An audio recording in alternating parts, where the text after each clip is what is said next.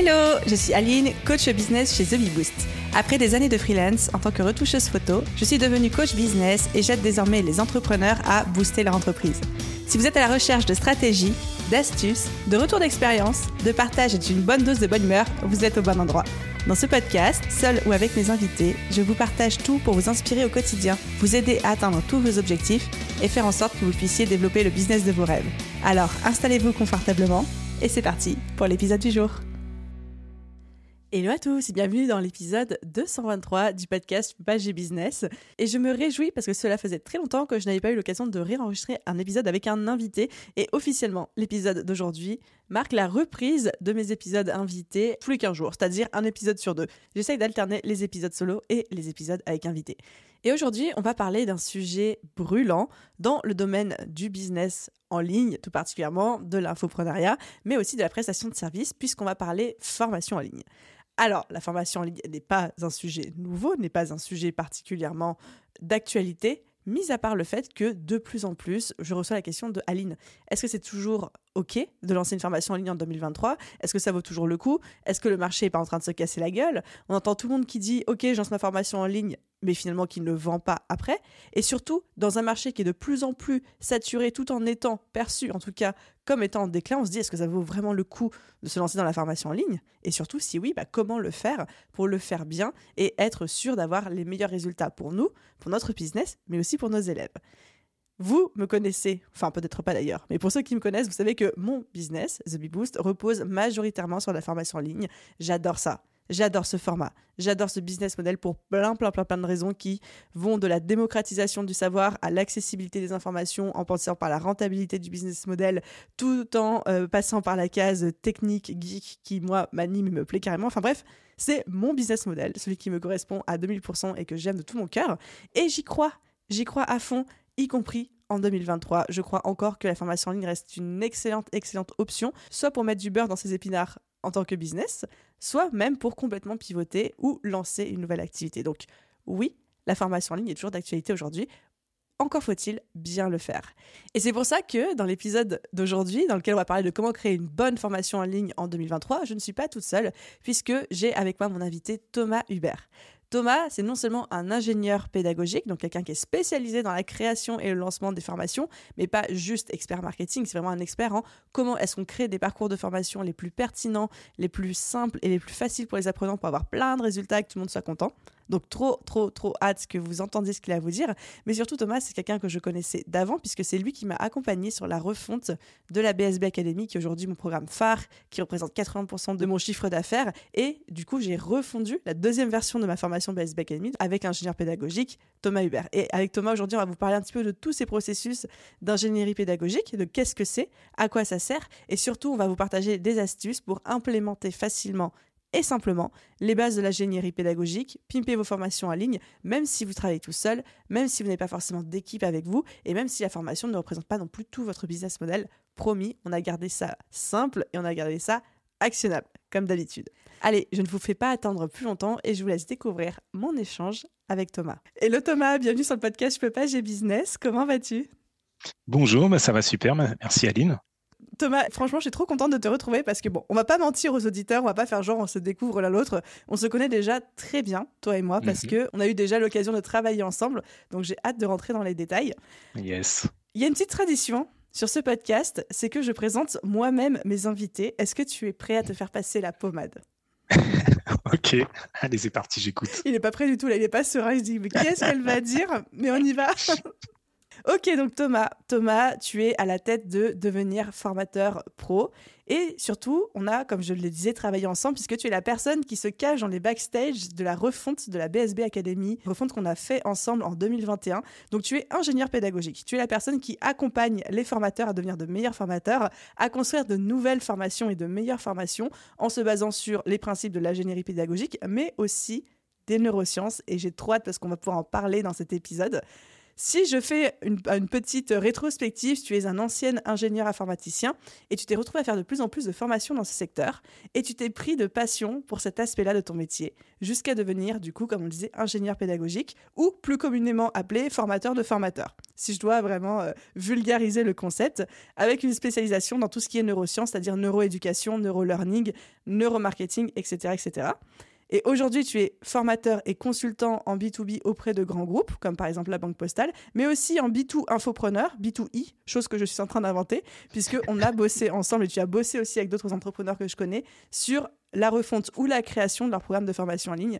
Et je suis ultra contente de t'avoir avec nous aujourd'hui pour avoir euh, toute ta science sur comment est-ce qu'on crée une bonne formation en ligne en 2023, à la fois pour nous, pour notre chiffre d'affaires, mais aussi pour nos apprenants. Qu'est-ce que tu en dis de cette présentation?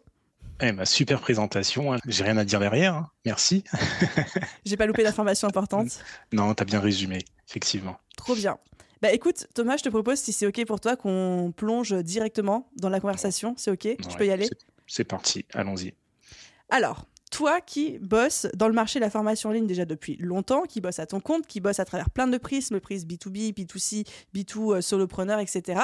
Est-ce que tu as quelque chose à nous dire, des observations à faire sur le marché de la formation en 2023, là actuellement? Parce qu'on entend de tout, mais on entend surtout des gens qui disent c'est la merde. Et on entend surtout des gens qui nous disent ça se vend plus pareil, la formation en ligne est morte, les gens ne veulent plus faire de la formation en ligne.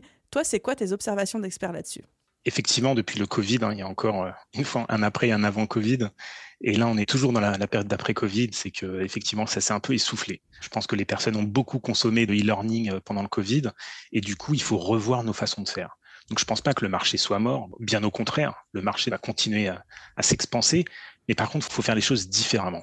Voilà. Et là, on pourra en parler. Il y a pas mal de petites choses qui, qui commencent à prendre ou, ou à continuer à se développer.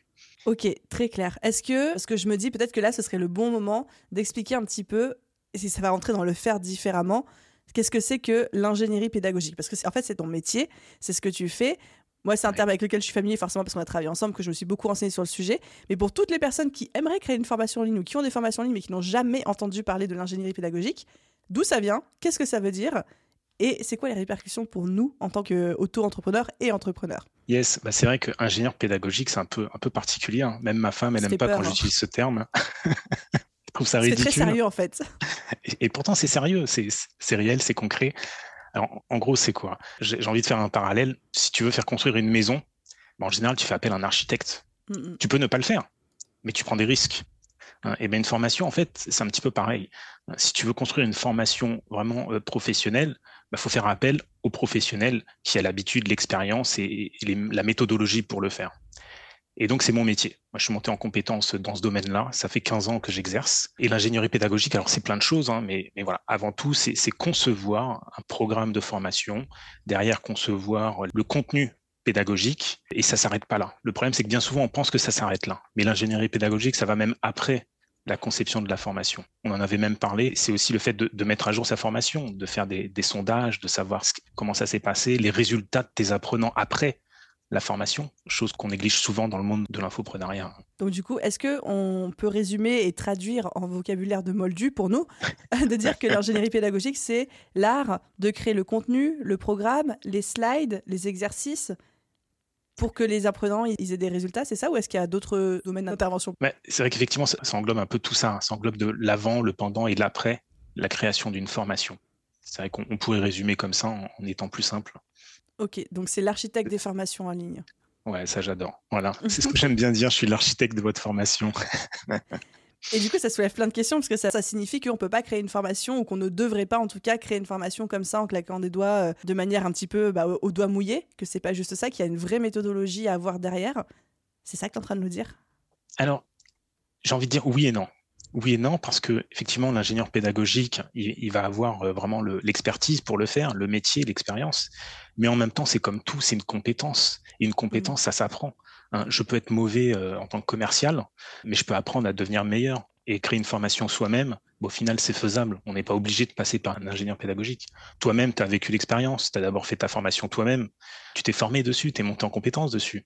Et après, pour aller plus loin ou, ou pour aller plus vite, euh, tu as fait appel à moi, tu as fait appel à un ingénieur pédagogique. Donc je pense que c'est quand même ouvert à tout le monde de créer sa formation. Mais voilà, il y a des limites, il y a des limites, j'ai envie de dire, où il faut monter en compétence sérieusement dessus, quoi, sur le sujet. À qui est-ce que tu recommanderais de faire appel à un ingénieur pédagogique Ou, si je dois reformuler un petit peu différemment, c'est à qui ça s'adresse en fait? Entrepreneur débutant, pas débutant, première version d'une formation, refonte, lancement à grande échelle, ou tout? Enfin, Est-ce qu'il y a des profils types, on va dire? En général, effectivement, c'est pour des gens qui sont déjà euh, dans le milieu, qui ont déjà fait des formations. Hein, pour la majorité, c'est des refontes. Mais justement, j'essaye de, démocratiser ça, ayant travaillé pour des grands comptes ou des centres de formation.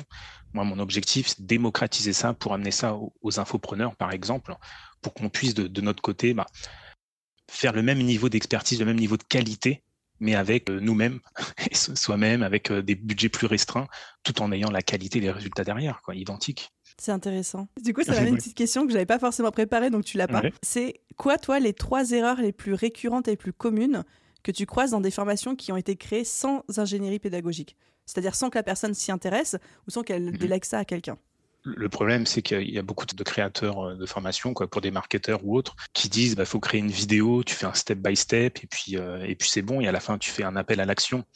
Et le problème, c'est que bah, derrière ça, il, manque. Euh, donc, c'est une des erreurs communes, c'est de balancer juste une vidéo et s'arrêter là. Le problème, c'est que c'est pas suffisant. Si on veut que l'apprentissage soit vraiment performant, c'est pas juste une vidéo, quoi j'ai envie de dire, il suffit de regarder les MOOC, les MOOC qui ont été consommés euh, en folie euh, pendant le Covid. Et eh ben, un MOOC, c'est quoi? C'est une sorte de micro-formation euh, gratuite hein, qu'on peut retrouver. Il y a pas mal d'universités qui font ça. Et un MOOC, c'est quoi? C'est une vidéo de deux minutes avec un texte de 3 km par leçon.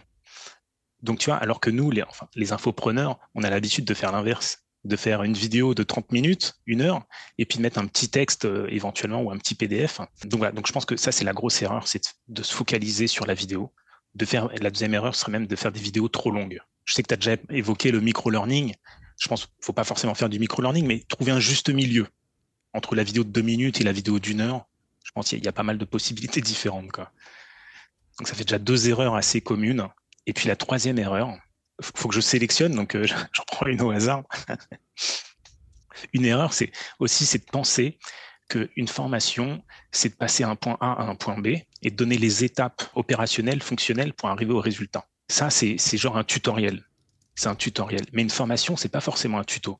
Pour le côté pédagogique, bah, il y a peut-être des éléments qu'il faut que j'apprenne avant ou après, etc. Enfin, parfois, il faut, savoir tordre un petit peu euh, le plan, remettre ça dans, différents sens. Et, c'est quelque chose qu'on pense pas justement quand on n'est pas dans le milieu de la formation, quand on est euh, coach, thérapeute ou autre, on n'a pas forcément cette notion-là. Et c'est là que se, former euh, à l'ingénierie pédagogique ou faire appel à un ingénieur pédagogique peut nous apporter ces petites subtilités qui vont changer derrière bah, les, résultats des apprentissages, hein, des résultats de nos apprenants. Est-ce que tu penses, ou tu as un exemple concret de qu'est-ce qui pourrait être nécessaire pour un apprenant de savoir ou de comprendre avant d'être en mode tutoriel point A, point B?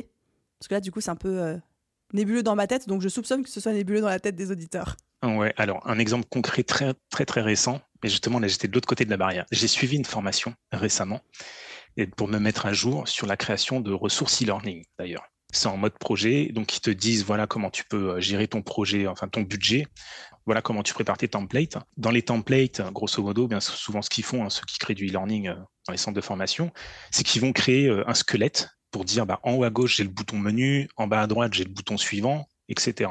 Et après, ils faisaient une session, un module, on va dire, sur euh, l'outil, sur un nouvel outil pour pouvoir créer ces modules. Sauf qu'au final, au final, bah, l'outil, tu connais pas les fonctionnalités tant que tu n'as pas été formé dessus. Donc créer un template pour dire je vais mettre le bouton en haut, le bouton à droite, bah, tu peux pas savoir quels seront les boutons, quelles seront les, activités, les exercices que tu vas mettre. Tu sais pas ce que tu vas mettre dedans. Ça veut dire que dans cette formation-là, tu suis les modules. Une fois que tu as fini le module euh, sur le logiciel, tu dois revenir en arrière pour reprendre tes templates et les adapter. Et donc, moi, je leur ai fait la remarque. Euh, voilà, c'est une déformation professionnelle. Je leur ai dit, bon, les gars, moi, je suis ingénieur pédagogique. Ce que vous faites, c'est pas pédago. Mais voilà, un exemple concret, c'est que parfois on est obligé de faire des trucs avant ou après pour que ce soit plus simple à, assimiler et, puis à passer à la pratique. Aider les apprenants en fait à comprendre les tenants et les aboutissants de ce qu'ils s'apprêtent à apprendre pour non seulement que ça fasse sens, et en plus que derrière ils puissent être autonomes en fait et faire eux-mêmes les liens de cause à effet euh, par la suite, C'est bien ça? C'est ça, ouais. Et puis sans les perdre, parce que quand tu fais des choses comme ça, si t'es pas dans le bon sens pédagogique, et eh ben ça peut sembler plus dur, plus difficile, perte de motivation, euh, perte de temps, et du coup à la fin ça peut être perte de résultats ou abandon de la formation. Ben voilà, ça peut changer la donne euh, vraiment drastiquement. Hein. Il y a une erreur aussi que je vois beaucoup, beaucoup chez les entrepreneurs. Je ne sais pas si toi, tu la croises encore. Je pense que non, parce que c'est à d'autres niveaux. Mais c'est des personnes qui lancent leur formation en ligne comme étant des formations encyclopédie, où ils pensent que la valeur de la formation tient au fait qu'ils vont mettre toutes leurs connaissances à l'intérieur. Effectivement, ça c'est une erreur. Effectivement, c'est un problème que beaucoup se posent. Bah, souvent, il y a des personnes qui viennent me voir et me disent, je ne sais pas quoi mettre dedans. Ça c'est récurrent. Ils disent, je ne sais pas ce que je dois mettre, ce que je dois enlever. Et, effectivement, il faut pas faire d'encyclopédie, il faut pas faire de Bible. J'ai entendu une vidéo sur YouTube aussi il y a pas longtemps. Le gars, il disait, bah, pour faire des, formations, une formation, ça doit être un, concentré d'informations. Là, j'avais la goutte, là. Il va concentrer. L'ingénieur pédago en sueur. ouais, en sueur. Je dis non, alors effectivement, on a envie de donner notre savoir, notre expérience, on a envie de tout donner à nos clients, mais il faut savoir se limiter. Quoi. Effectivement, c'est une erreur récurrente, ouais, complètement. Et du coup, si je, pars à, l'opposé, donc là on a cité les trois erreurs principales, c'est quoi l'objectif numéro un d'une formation en ligne aujourd'hui? En fait, l'objectif avant tout, c'est que ton client, il a un besoin opérationnel dans son métier. Et ce besoin, eh ben, nous, on veut le combler à travers cette formation. Donc l'objectif opérationnel de son métier, ça va être l'objectif euh, de la formation, l'objectif global. Et c'est là où on va découper du coup notre, euh, notre plan pour l'amener à, à, cette situation finale en ce qu'on appelle des objectifs pédagogiques. C'est un peu les différentes steps, les différentes marches pour l'amener à son objectif métier. Quoi. je ne sais pas si ça répond bien à ta question. Ça, y répond. Si je me permets de reformuler, tu me dis si tu es d'accord euh, avec moi, c'est qu'en fait, comme on l'a dit, mais de toute façon, je pense que les gens s'en doutaient, hein, les auditeurs s'en doutaient, c'est que l'objectif d'une formation, c'est pas d'avoir un puits de connaissances. On est des formateurs, on n'est pas des profs, on ne fait pas, fait pas l'université ici. Et donc l'objectif d'une formation, c'est d'aider les personnes à obtenir un résultat, une transformation qu'on leur promet, de la manière la plus rapide, la plus simple et la plus euh, facile possible, enfin sans avec le moins de friction. Oui, effectivement. Oui, effectivement, tu as rajouté des notions que je n'ai pas évoquées, mais le fait de, simplifier, de raccourcir, effectivement, ça fait partie des besoins euh, des clients, absolument.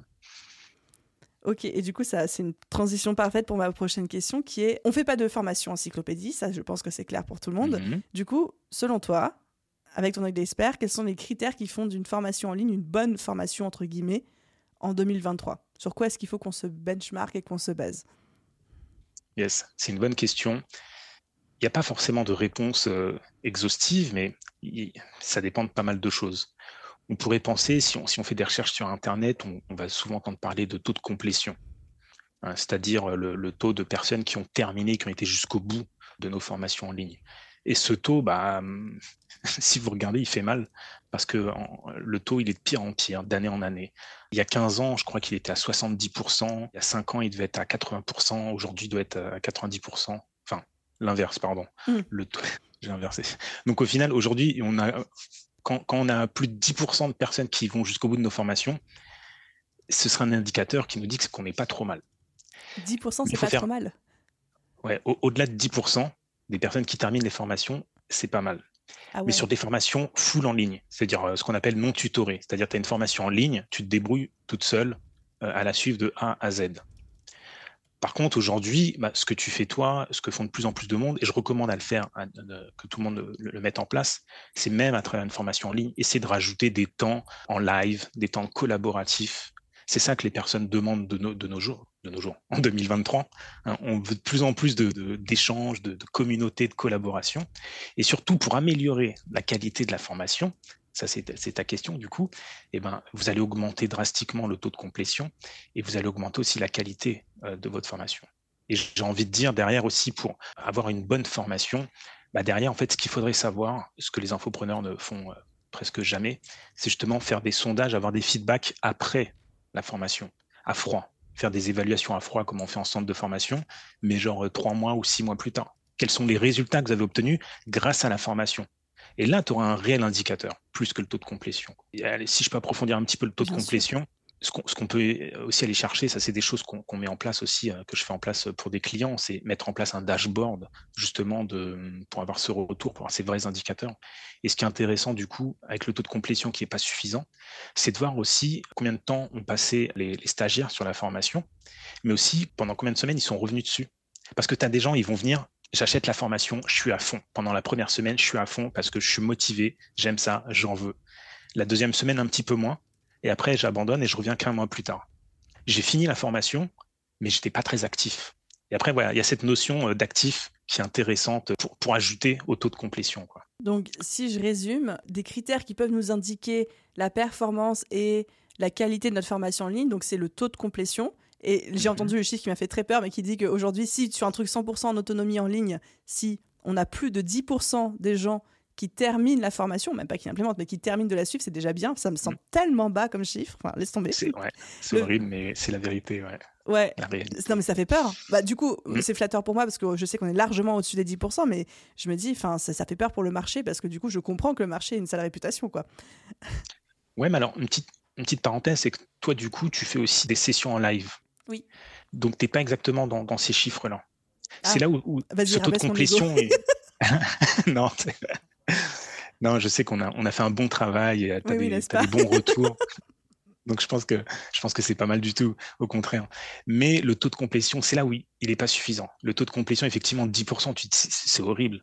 Mais, mais moi-même, euh, parfois j'achète des formations. Là, la dernière que j'ai achetée, euh, j'ai consommé ce qui m'intéressait, peut-être 70%, et les 30%, je vais peut-être jamais retourner dessus. Hmm. Donc déjà, je fous en l'air le taux de cette personne-là mais je suis pas le seul. Mais faut voir après, c'est là où voir l'activité de la personne, voir vraiment jusqu'où tu as été, combien de fois tu y retournes, etc. Et là, du coup, ça va te donner un, indicateur supplémentaire. Et pour faire une petite parenthèse, parce que je pense qu'il y a des gens qui vont se poser la question, tous ces chiffres-là, mmh. en fait, généralement, c'est ton euh, logiciel d'hébergement de formation qui te les donne. Et là, tous les logiciels ne sont pas forcément égaux. Enfin, je sais que moi, avec mes formations en ligne, je suis sur Kajabi, j'ai pas accès à l'ensemble de toutes les données qu'on vient de citer, seulement certaines d'entre elles. Donc, il y a aussi ce choix-là aussi à faire de manière consciente. Si on se dit, OK, c'est important pour moi d'avoir absolument toutes ces datas-là, bah, faites attention au logiciel que vous prenez pour vos formations en ligne. Ouais, et j'ajouterais même ceux qui veulent se lancer dans l'aventure Calliope, euh, c'est pareil, vous avez des, obligations d'avoir certaines informations, donc il y a des outils euh, euh, qui ne seront pas utilisables dans le cadre de Calliope, quoi, et qui vous apporteront justement quelques indicateurs supplémentaires. Est-ce que tu as une recommandation de un ou deux logiciels qui nous donnent toutes ces données-là et qui sont aussi raccords Calliope? Toutes ces données, j'ai envie de dire non. Ça n'existe pas encore aujourd'hui? alors, on, a des données. On, a des données, euh, que ce soit dans, dans Kajabi, que ce soit dans, dans Teacheasy, que ce soit dans, dans Teachable. On peut avoir des, informations, même avec Geniali. J'ai même, mis en place des formations uniquement avec Geniali. On peut remonter euh, quelques informations, mais souvent c'est pauvre et c'est là où on va les coupler avec d'autres outils. Après, dans les grandes entreprises, eux, ce qu'ils font, bah, c'est qu'ils ont ce qu'on appelle des LMS, où là, il y a des outils un peu plus, euh, un peu plus avancés qui permettent d'avoir un peu plus du coup de, de statistiques. Quoi. Mais nous, ce qu'on peut faire en, contrepartie, ce que j'invite à faire à chaque fois à mes clients, c'est faire aussi des, sondages, avoir des retours euh, avant, après. Voilà, je, bon, je l'ai déjà dit, je répète, mais, mais ça aussi, ça va vous donner des, indicateurs, des indications euh, manquantes mmh. euh, à, nos, à nos outils d'hébergement de, formation. Quoi. Hyper intéressant. C'est vrai que les sondages, souvent, on en fait un vite fait de temps en temps, mais on ne les mhm. considère pas assez comme des outils d'ingénierie mhm. pédagogique de faire un sondage à, mi-parcours de la formation, juste à la fin de la formation, avec des datas mhm. dedans. Pas juste demander aux gens c'est quoi ton témoignage ou comment tu te sens, mais d'avoir des cases à cocher qui nous permettent après de sortir des graphiques, de sortir des diagrammes, des choses comme ça, où ça paraît très euh, froid et très scientifique la manière dont je dis, mais c'est là aussi où vraiment on a des apprentissages par rapport bah, à la qualité de notre formation et aux points sur lesquels on peut travailler, s'améliorer. Ben oui, c'est comme je dis souvent, c'est euh, on monitore tout ce que fait notre tunnel de vente. Pour ceux qui ont des tunnels de vente, on regarde les taux de conversion de trucs, de machin. Et pour la formation, alors, c'est le delivery. Mais c'est pareil, il faut faire la même chose si vous voulez vous améliorer. Tout, tout est dans le détail. Hein. Comme on dit, le diable se cache dans le détail. Et eh ben, le delivery, c'est pareil. Il faut, trouver des, moyens de, remonter des informations pour s'améliorer. Et donc, pour reboucler un petit peu sur la question euh, qui était ma toute première question, tout ça, ça rajoute du travail, ça professionnalise un petit peu aussi nos formations en ligne, mais ça reste vraiment des éléments différenciateurs, différenciants et plutôt à notre avantage dans un marché de la formation où c'est de plus en plus concurrentiel, où les gens sont de moins en moins engagés, où on peut avoir cette impression, même si on a vu que ce n'était pas le cas, que le marché s'essouffle. Pour moi, l'ingénierie pédagogique, c'est une corde à notre arc à ajouter pour pallier à tout ça. Complètement complètement. Je pense que là aujourd'hui, hein, il y a trop de personnes qui créent des formations, sont pas forcément toujours euh, qualitatives euh, pas forcément dans le fond, mais parfois c'est la forme. Mm. Mais effectivement, du coup, pour aller plus vite, plus loin, Enfin, le monde nous oblige, à vouloir toujours aller plus vite, plus loin aussi. Et je pense que euh, du coup, euh, déléguer ou, ou, se faire accompagner par un ingénieur pédagogique, ça va grandement aider pour se différencier. Mais mes derniers clients, d'ailleurs, c'est ce qu'ils disent. Ils disent, moi, je vais mettre en avant le fait que je me suis aidé par un ingénieur pédagogique. Ça justement aussi créer. ouais, carrément. je sais pas comment, comment ils vont le dire, mais ça, ça devient un élément marketing, quoi. Je trouve ça génial, du coup, pour moi, pour le métier. Puis maintenant, on voit parcours pédagogique euh, créé avec les neurosciences et tout comme ça, mais ça, ça cartonne hein, aussi mm. euh, comme genre d'argument. Ouais, les neurosciences, la gamification, ça que c'est des termes euh, que j'évoque beaucoup, mais qui sont pas nouveaux pour moi, et pourtant qui sont nouveaux pour, pour beaucoup. Et du coup, c'est intéressant à utiliser pour vos formations 2023. Ouais. Du coup, on va rentrer dans la partie la plus juteuse, je ne sais pas si ça se dit, mais de cet épisode de podcast qui est Mais Thomas, mais comment est-ce qu'on peut faire ça? Donne-nous genre des, bonnes pratiques à avoir, à mettre en place, qu'on peut mettre en place quand on est tout seul, hein, parce que tout le monde n'a pas forcément les ressources ou euh, le temps de se faire accompagner ou de déléguer un, un ingé pédago. Mais qu'est-ce qu'on peut faire, nous, à notre petite échelle, concrètement, pour augmenter le taux de complétion, la valeur personnelle de formation, les résultats chez nos apprenants, tout? S'il te plaît. Yes. Alors, il y a des choses euh, qu'on a déjà évoquées. Il y a quelques éléments. Je reviens d'abord sur les éléments qu'on a déjà évoqués. On a, les sondages. On, a parlé. Voilà. Très, brièvement, on a parlé de gamification. Déjà, rien que le fait de, gamifier un petit peu le parcours, ça peut être intéressant. Toi qui aimes bien aussi euh, le, terme customer care, enfin qui aime bien, je l'ai découvert avec toi, le terme de ah. customer care. je connaissais pas à l'époque. Bien qu'au final, j'avais un parcours client qui était quand même dessiné et que j'essaye d'optimiser encore, encore aujourd'hui, bien sûr. Mais la gamification, ça peut aussi rentrer dedans. Alors, gamification, ça veut pas dire créer une formation euh, totalement ludique Hein, bien sûr, mais créer quelques activités.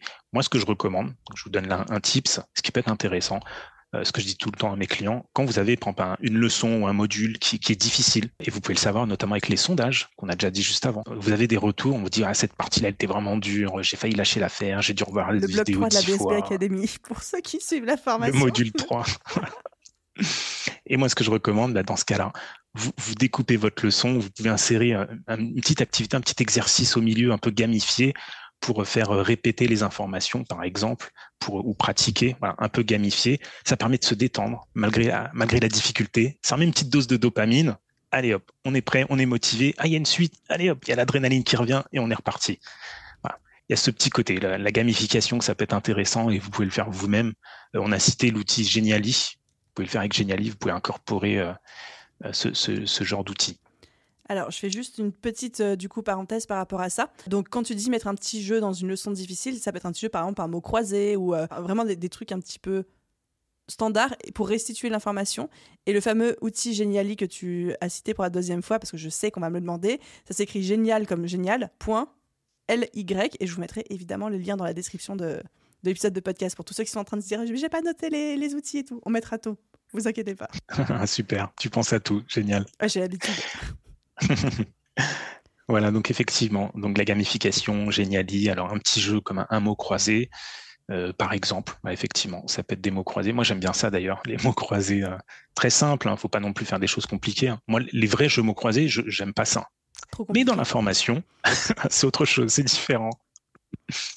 Donc l'idée en fait, c'est un peu, c'est la neuropédagogie, c'est de faire répéter les informations, les messages clés, les messages difficiles. Vous les faites répéter. C'est pas seulement en listant ou en répétant la même phrase. Ça peut être en répétant de différentes façons, en, en, apportant une, une, métaphore ou en faisant un petit exercice un peu ludique comme ça pour que la personne aille rechercher dans sa mémoire l'information. Et ça, c'est un bon travail de neuropédagogique, dans, surtout dans une leçon compliquée comme le module 3 de la BSB. les étudiants de la BS, bien sûr, aussi. Ok, donc ça c'est une première chose qu'on peut effectivement mettre en place tout seul au sein de nos formations parce que n'importe qui peut effectivement créer un compte sur Geniali, créer un petit mot croisé ou autre petit exercice pédagogique, l'intégrer, c'est très facile à intégrer avec une plateforme de formation en ligne où les gens peuvent suivre leurs leçons, passer leur petit quiz ou leur, leur petit mot croisé, restituer les informations qu'ils viennent d'apprendre et hop, et là on passe à un nouveau niveau d'apprentissage. Parfait. Je coche la caisse. Quoi d'autre? Encore? Quoi d'autre? Alors, une des tendances de l'année qui me fait rire parce qu'on parle de, pédagogie. La pédagogie, c'est le fait de travailler entre pairs. Dans les grandes entreprises, on essaye de. La pédagogie. Ouais, la pédagogie. C'est un truc qu'on oh entend parler en ce moment. Encore un terme marketing pour dire un truc que tout le monde. Exactement. Qu'on pratique. Pas assez, mais qu'il faut faire. En gros, c'est simple, c'est le fait de travailler entre pairs, d'apprendre entre pairs. Comment on peut intégrer cette notion euh, dans, nos formations e-learning? Bah, C'est tout simplement en créant des espaces euh, d'échange, de communauté, de collaboration. C'est pas seulement en créant un live, bien que je recommande bien sûr de créer des sessions en direct pour que les personnes aient, des contacts avec vous, qu'on puisse poser des questions, qu'on puisse revoir certains points. Déjà, ça c'est une chose importante. Les formations e-learning en 2023, je pense qu'il faut vraiment intégrer euh, du live. Et en plus, voilà, euh, d'une façon ou d'une autre, un endroit où tous les stagiaires peuvent échanger ensemble, partager ce qu'ils ont réussi, leur blocage, etc. Où, où tu n'interviens pas forcément. Tu n'es pas obligé de répondre à tout, mais déjà, ils vont euh, se répondre aussi entre eux. Donc l'idée, c'est pas comme bah, souvent on se dit voilà, je veux pas non plus vendre trop mon temps, je veux essayer de réduire mon temps. Mais euh, là, sur ce, type euh, d'activité, c'est ça qui est intéressant. C'est que non seulement ça améliore l'apprentissage, mais en plus, euh, on n'est pas forcément maître de tout ça. Après, ils peuvent, enfin maître, c'est pas le bon terme, mais ils peuvent échanger entre eux et s'entraider, quoi, un centre d'entraide. voilà, je dirais, il y a ce petit côté du coup collaboratif là, la pédagogie, tendance 2023 un terme encore. est-ce que, en toute honnêteté, est-ce que c'est un nom compliqué pour juste dire genre une communauté, un groupe Facebook ou un groupe Slack ou un groupe Discord, c'est ça? C'est pas exactement ça, mais on pourrait presque utiliser ça pour le faire. Pédagogie, c'est vraiment le travail entre pairs, apprendre entre pairs, comme si, euh, si, si tu travailles dans une grosse entreprise, et eh ben on, va créer des, des réunions euh, entre collègues pour dire bon bah là euh, on vient de mettre en place un nouvel outil, moi j'ai appris ça, toi t'as appris quoi, moi je galère avec ça, qui peut m'aider? Voilà. L'idée c'est de, de monter en compétences tous ensemble. Donc nous, en tant qu'infopreneurs, ben, on peut mettre ça en place avec du Discord ou avec n'importe quel type d'outil mais c'est un peu plus cadré qu'une simple communauté en ligne où on va quand même être là pour faciliter des échanges au service des apprenants. C'est pas juste je vous mets un groupe Facebook à dispo et puis papoter dedans si vous en avez envie. Exactement, ouais, tout à fait. C'est pas juste un groupe et puis euh, vous débrouillez. Il faut cadrer ça. Il y a peut-être des, pas forcément fermer euh, sur des périodes ou l'ouvrir que sur des certains créneaux. Ça peut rester ouvert comme euh, du Discord, mais faut intervenir. Voilà, faut vraiment qu'on intervienne, mmh. qu'on relance, qu'on vérifie, qu'on lise, qu'on regarde ce qui se passe, un peu comme la fonction de modérateur. Mais voilà, faut intervenir, faut pas laisser l'espace euh, vivre tout seul non plus, quoi. Hyper intéressant. J'avais jamais entendu le terme de pédagogie et je trouve ça très drôle. Mais je vais aller me renseigner. Je vais me mmh. renseigner. tu sais, on prépare une nouvelle refonte de la BSB. Ah super, excellent. Il est temps, hein, tous les deux ans. tous les deux ans, super. Euh, ah voilà, ça c'est un tips. Un tips. Ah. Voilà du coup, du coup, je te le compterai pas parce que c'est moi qui l'ai donné. ça marche. mais un truc aussi qui est pas suffisamment fait, c'est mettre à jour ses formations.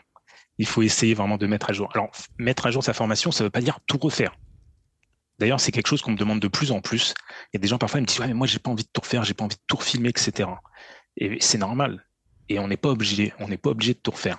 Mais on peut juste refaire certaines leçons, certaines slides, faire certaines mises à jour. Bah, peut-être des petits points. Comment tu vas me, demander? Bah, Encore une fois, en faisant des sondages, en regardant les chiffres, les stats. tu vois, la répétition, à force, tout le monde va l'assimiler, c'est bien. Ça, c'est vrai que c'est quelque chose que j'ai appris avec toi en termes euh, de neuropédagogie, d'ingénierie pédagogique, etc. C'est répéter les informations. Mm. Que c'est pas parce qu'on l'a dit une fois dans une leçon, dans une slide, que forcément les gens l'ont retenu bien loin de mm. là et qu'il va falloir répéter, répéter, répéter plusieurs fois, de plusieurs manières les choses, d'une leçon à l'autre, d'un module à l'autre, etc. Ah, j'ai envie de te contredire, tiens, pour t'embêter. Oh, vas-y, contredis-moi. À, l'époque, euh, je suis intervenu dans des écoles avec des lycéens. Et ben en fait, là, ce que tu dis, c'est totalement vrai pour les adultes. Mais pour ceux qui nous écoutent, si votre public, ce sont des jeunes, bah, du coup, vous le savez sûrement déjà, mais le fait de dire une information une fois, parfois, il intègre très facilement. Moi, je me souviens à l'époque, je faisais du coup des formations informatiques et je leur ai dit, bon, on fait ça, ça marche comme ça, machin. Et une heure après, je leur dis, bon, vous vous souvenez, c'est comme ça. Et les élèves vont me regarder avec les grands yeux, ils m'ont dit, bah, c'est bon, quoi, vous, vous nous l'avez dit euh, il y a 30 secondes. Et là, du coup, j'étais scotché. Je dis, mais ils ont enregistré. Et j'ai pas besoin de répéter euh, trois fois comme je fais avec des adultes. Voilà. Donc, la répétition, bien sûr, c'est vrai dans tous les cas. Mais avec un public plus jeune, il faut, il faut se modérer, faut faire ça différemment. J'aurais tellement envie de te challenger là-dessus, mais je vais euh, m'abstenir. Trop bien. Et est-ce qu'il y a d'autres choses encore qu'on peut faire euh, à titre personnel quand on crée ces formations qui sont encore, euh, pareil, des bonnes pratiques à mettre en place? Il y a un petit tips qu'on peut mettre en place facilement. C'est ce qu'on appelle le mode diffus. Alors, on sait ce que c'est, on sait tous ce que c'est que le mode focus. Quand on est focus sur quelque chose, quand on est à fond, quand on arrive dans le flow, etc. Et parfois, dans certaines leçons, il faut savoir aussi euh, stopper ce mode focus, mettre une pause pour que l'apprenant recharge ses batteries et passer en mode diffus.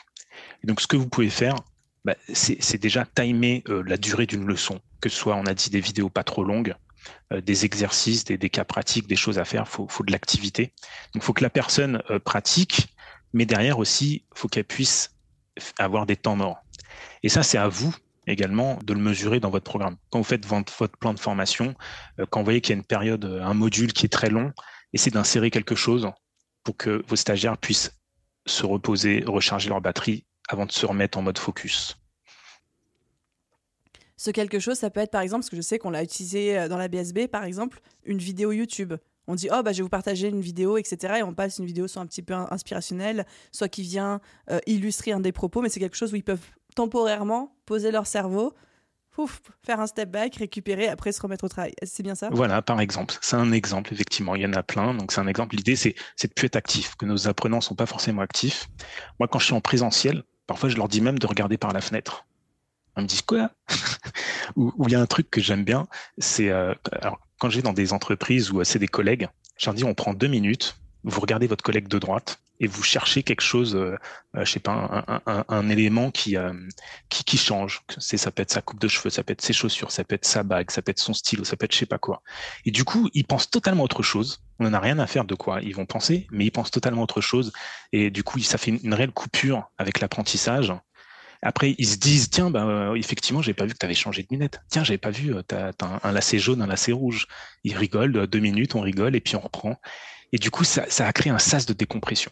Voilà, par exemple. J'adore l'exemple. J'aime bien aussi le fait que tu cites euh, des choses en présentiel.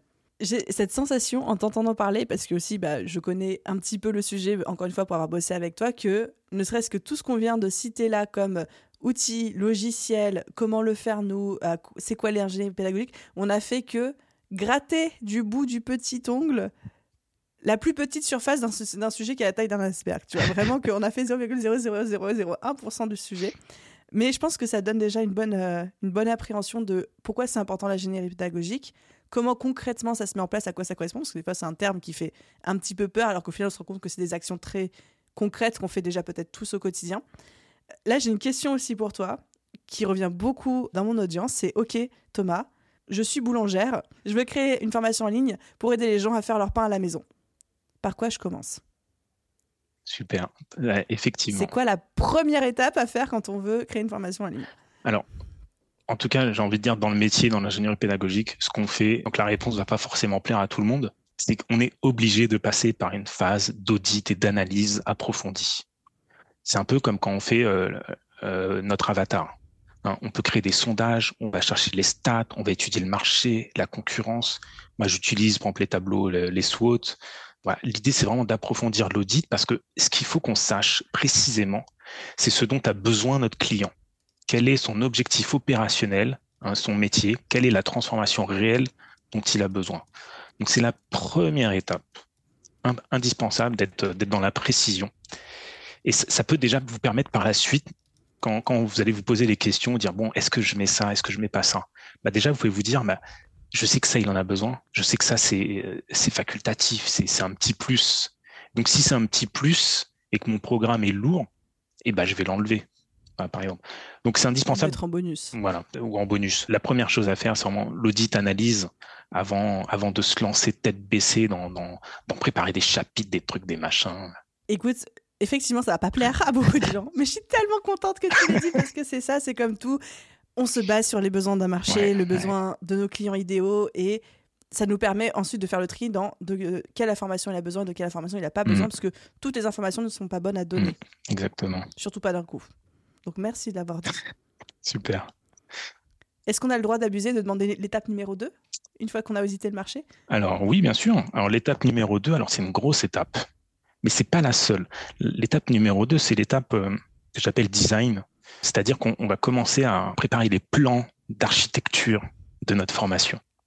Mais je parle juste de plans d'architecture. On va pas rentrer dans euh, quel outil je vais utiliser, euh, quelle couleur je vais mettre dans le slide. On est vraiment sur une vue un peu macro, un peu high level. Et pour pouvoir justement commencer à, dessiner notre plan, notre programme.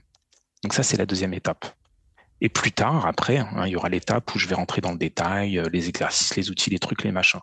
Mais la deuxième étape, voilà, c'est vraiment avoir une vue high level. Je commence à préparer le, le, le, plan.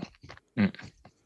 Et est-ce que tu as, et promis après j'arrête avec la question, mais parce que je sais que c'est toujours des, gros points de, douleur euh, chez, euh, chez les auditeurs du podcast, est-ce que tu as une méthodologie de brainstorming pour justement construire ce plan? Parce que souvent les gens, ils, ont plein d'idées, ils ont plein de connaissances, mais ils n'ont aucune idée de comment ni les restituer, ni les trier, et encore moins les remettre dans, entre guillemets, le bon ordre. Ouais, ouais, effectivement, ça c'est un, point un peu délicat, mais la première chose, moi, ce que je dis, c'est faut, faut se lâcher vous lâchez, vous brainstormez, vous notez tout. Notez tout, ne vous limitez pas, parce que quand on se limite, on freine notre créativité. Et euh, donc, faut se lâcher, vous notez tout. Et puis, bah, effectivement, après, bah, faut trier. Après, il va falloir trier, et c'est avec ce premier tri qu'on va pouvoir enlever certaines choses, et puis mettre des choses à droite puis à gauche. Mais encore une fois, ne vous bloquez pas sur cette étape parce que le tri ne sera pas fini. C'est-à-dire qu'au fur et à mesure que vous allez avancer, vous allez vous rendre compte que ah bah ça au final euh, c'est pas au bon endroit mm. et donc c'est pas grave. Donc voilà, donc vous balancez tout, faites votre brainstorming, vous mettez tout sur papier, sur mind map, ce que vous voulez. Et puis quand vous commencez un tri, dites-vous que c'est juste un, premier tri. Voilà, no stress. Après, il y a, y a, encore du travail derrière, donc vous pouvez refaire un petit tri euh, plus tard le nombre de leçons que j'ai squeezées de la BSB Academy mm. quand on a travaillé ensemble. Je crois que le programme d'aujourd'hui, qui est quand même déjà très mm. dense, c'est que 50% de tout le contenu que j'avais brainstormé commençait à agencer en termes de plan et qu'en fait, il y en a plein qui ont sauté mm. entre temps. Quoi. Donc, euh, je suis complètement d'accord. Bah oui, tu as arrêté ton encyclopédie pour faire euh, une formation. et encore, je trouve que j'avais pas tout mis. Mais bon, à chaque fois, on est expert depuis 3 ans, 5 ans, 10 ans, 15 ans dans notre milieu, donc on a 15 ans d'expertise. On ne peut pas donner aux gens à manger 15 ans d'expertise en 3 mois de formation ou 30 heures de formation. Enfin, c'est indigeste, c'est rendre service à personne. Ouais, c'est clair. C'est pour ça qu'encore une fois, l'audit de départ, ça connaître mm. bien votre client, savoir où il en est, et c'est indispensable pour pouvoir se limiter, quoi. Enfin, fixer ses limites, quoi. Amen. Amen. d'accord. Merci beaucoup Thomas. Est-ce que selon toi, on a déjà fait un bon tour d'à peu près toutes les questions que je voulais poser, même si encore une fois j'ai cette toute petite frustration de n'avoir fait qu'effleurer le, haut de l'iceberg? Est-ce que selon toi, il y aurait un point hyper important dont il faudrait absolument qu'on parle et qu'on n'a pas encore abordé? Il y a mon côté, c'est ma casquette informatique qui me, qui me, qui me fait tilt là depuis tout à l'heure, hein, qui, ah, s'allume. J'ai une petite, une petite ampoule au-dessus de la tête qui s'allume, qui me dit informatique, attention. Pourquoi? Parce que aujourd'hui, tout est informatisé mais aujourd'hui, il y a des règles et il y a aussi des failles de sécurité. Les règles, je pense à RGPD, c'est-à-dire que je vous ai dit, faites des sondages, collectez de l'information. Mais du coup, attention, à un moment donné, ces informations, il faut les supprimer. Hein, après, il y, a, RGPD. Bon, je suis pas expert dans le sujet, mais euh, en tout cas, vous pouvez pas garder tout ad vitam aeternam. Je pense que beaucoup le font, comme les replays. Quand, quand on fait des sessions replay, qu'il y a des personnes qui montrent leur visage, leur nom, leur prénom, etc. On n'a pas le droit de garder ça euh, pendant dix ans. Et je pense que euh, personne ne le sait, quoi. En tout cas, dans le monde de l'infoprenariat. Donc attention à ça, au RGPD. Et puis attention euh, aussi à la sécurité. Je pense notamment, euh, aujourd'hui, on parle de plus en plus, on n'a pas évoqué là, mais à l'intelligence artificielle, à mmh. ChatGPT, tous les outils qui nous permettent de créer plein de choses qui sont formidables mais il y a aussi des limitations, il y a aussi des failles. Et donc, euh, attention aux outils que vous utilisez et attention aux outils que vous faites utiliser à vos clients. Allez pas recommander des choses que vous ne maîtrisez pas. Allez pas mettre des informations privées dans des outils que vous ne maîtrisez pas. C'est flippant. T'as raison de le souligner, mais c'est on, sent la, on sent l'informatisation. Là, j'ai pris mon ton solennel. Non, mais c'est bien. Non, mais c'est vrai que c'est le sujet, je pense, et moi la première, hein, qu'on a tendance à vouloir mettre un petit peu sous le tapis parce que mhm. c'est pas confortable, on sait pas trop, puis ça nous mhm. arrange pas, puis on connaît pas, etc. Et en même temps, comme tu dis, les enjeux sont trop importants pour qu'on l'ignore. Ouais, ouais, ouais, exactement.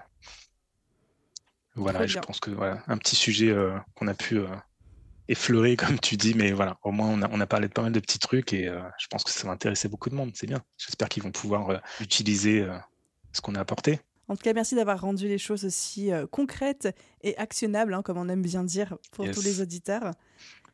Et la question à 10 000 euros aussi, Thomas, si quelqu'un veut travailler avec toi, veut faire appel à toi, quels sont les différents formats que tu proposes? Est-ce que c'est que de l'accompagnement? Est-ce que tu as des programmes en ligne? Comment est-ce qu'on peut te contacter? C'est le moment de faire ta pub. Yes, ça marche, merci. Alors, moi, en ce moment, je suis, je suis surtout sur Instagram. C'est Thomas, de... ouais, Thomas Devenir Formateur Pro. Bon, je suis sur LinkedIn, mais un petit peu moins. Euh, LinkedIn, c'était surtout quand, quand j'intervenais dans les grandes entreprises et les centres de formation. On peut me retrouver à Thomas Hubert ou devenir formateur pro. Et derrière, bah, moi, je, donc, je fais euh, beaucoup de one-one. Hein, J'interviens pour des entreprises et, euh, et, maintenant pour les infopreneurs en one-one. Mais Grosse nouveauté, c'est que très bientôt, là, pour cet été, justement, je vais faire une formation de groupe, parce qu'il y a beaucoup qui me le demandent. des prestations comme ça d'ingénierie pédagogique, c'est pas pour le budget de tout le monde. Et comme je veux démocratiser, j'aimerais que, tout le monde puisse créer des formations de qualité, hein, parce que vous voulez tous les coachs et thérapeutes, on veut aider les gens. Et du coup, à travers des formations qui sont bancales, c'est pas terrible. Moi, j'aimerais du coup aider les gens qui veulent aider les gens. Et je pense que c'est un effet de levier qui peut être euh, vraiment important pour, euh, pour la planète. Et du coup, pour démocratiser tout ça, je vais faire des formations euh, de groupe pour faire la même chose que ce qu'on fait en one-one permettre de, à créer des formations qualitatives avec tous les outils, la neuropédagogie, la gamification, etc., tout ce qu'on a évoqué ensemble. Voilà les, deux, offres principales. Puis bon, après, je fais des petites missions de, prestations, hein, que ce soit pour mettre en place des dashboards, comme on a parlé euh, de suivi, d'évolution, de refonte de formation, ce genre de choses-là. Et récemment, suite à des, demandes clients également, hein, tout, ce qui est, euh, comme j'ai une casquette informatique, de mise en place d'automatisation, de systèmes d'affiliation, de voilà, pour un peu l'aspect productivité en automatisation, mais bon, uniquement dans le domaine de la formation. Je me limite. Voilà, ça bien sûr. ah, trop bien, je savais pas que tu avais rajouté cette corde à ton arc. C'est très pertinent, je trouve. Mmh. Ouais, c'est un peu dans l'air du temps, tout ce qui est no-code, no-code, on va dire. Donc c'est bizarre pour moi qui viens du monde de l'informatique de faire du no-code, mais c'est pratique et ça aide beaucoup. Ceux qui sont pas dans le milieu de l'informatique, voilà. Si ça vous intéresse, euh, je peux vous accompagner aussi pour ça.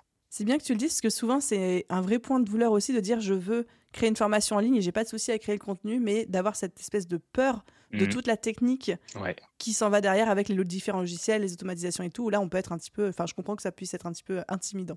Bah, est-ce que déjà qu'on doit apprendre Alors, euh, je pense que vous faites tous des, tunnels, donc il y, a du ClickFunnels, il y a du euh, je sais pas quoi pour les mails, pour les trucs, c'est déjà beaucoup. Hein, je pense qu'on sature très vite, hein, moi le premier. Et encore, moi, du coup, j'ai cette facilité de prise en main d'outils parce que je suis dans le monde de l'informatique. Et du coup, euh, ouais, je pense qu'à un moment donné, on n'a pas envie d'aller plus loin, de, rajouter des outils. Or, bah, parfois, c'est pertinent de le faire. Donc, ça peut être, euh, donc voilà. Donc, ne vous inquiétez pas, il y a des personnes comme moi qui peuvent vous aider à mettre ça en place pour se simplifier la vie. Hein qui est pas simple hein, dans l'entrepreneuriat, mais qui est si belle. oh, la conclusion Thomas, dans tous les cas, euh, LinkedIn, Instagram et puis euh, tous les liens qu'on a cités, je mettrai tout euh, dans la description de cet épisode de podcast si les gens souhaitent te contacter. D'ailleurs, message à tous les auditeurs, si vous contactez Thomas suite au podcast, dites-lui comme ça, il saura qui vient du podcast. Il n'y a pas de contrat d'apport d'affaires ni rien entre nous, mais c'est juste comme ça, il verra l'impact du podcast. Yes. merci vraiment pour tout, merci pour ta générosité, pour tous les partages super concrets. Parce qu'on sait qu'on peut l'utiliser dans notre quotidien, quoi. C'est pas mm-hmm. juste de la théorie, j'ai trouvé ça très pratique. Donc merci pour ça. Eh ben, merci Aline de, de ton invitation je suis vraiment ravi d'être là et à très bientôt. Et, et voilà, portez-vous bien à tous. C'est nul. Et voilà les amis pour cet épisode, j'espère qu'il vous a plu et j'espère qu'il vous aura donné plein d'idées pour pimper vos formations en ligne et les rendre encore plus accessibles, fun, faciles et impactantes pour vos clients, pour vos apprenants. Moi, je pense que s'il y a une seule chose que je retiens de cet épisode, c'est vraiment ce côté de l'ingénierie pédagogique comme étant un outil, une arme une corde à notre arc pour justement créer encore plus de résultats chez nos élèves. Et plus de résultats chez nos élèves veut dire plus de, clients satisfaits, veut dire plus de bouche-oreille, veut dire plus euh, de chiffre d'affaires, du coup aussi à la longue, mais surtout plus d'impact. Donc vraiment, vraiment, si certains d'entre vous sont dans le milieu de la formation en ligne, envisagent d'en lancer cette année, je ne saurais que, que vous conseiller de vous intéresser à ce sujet.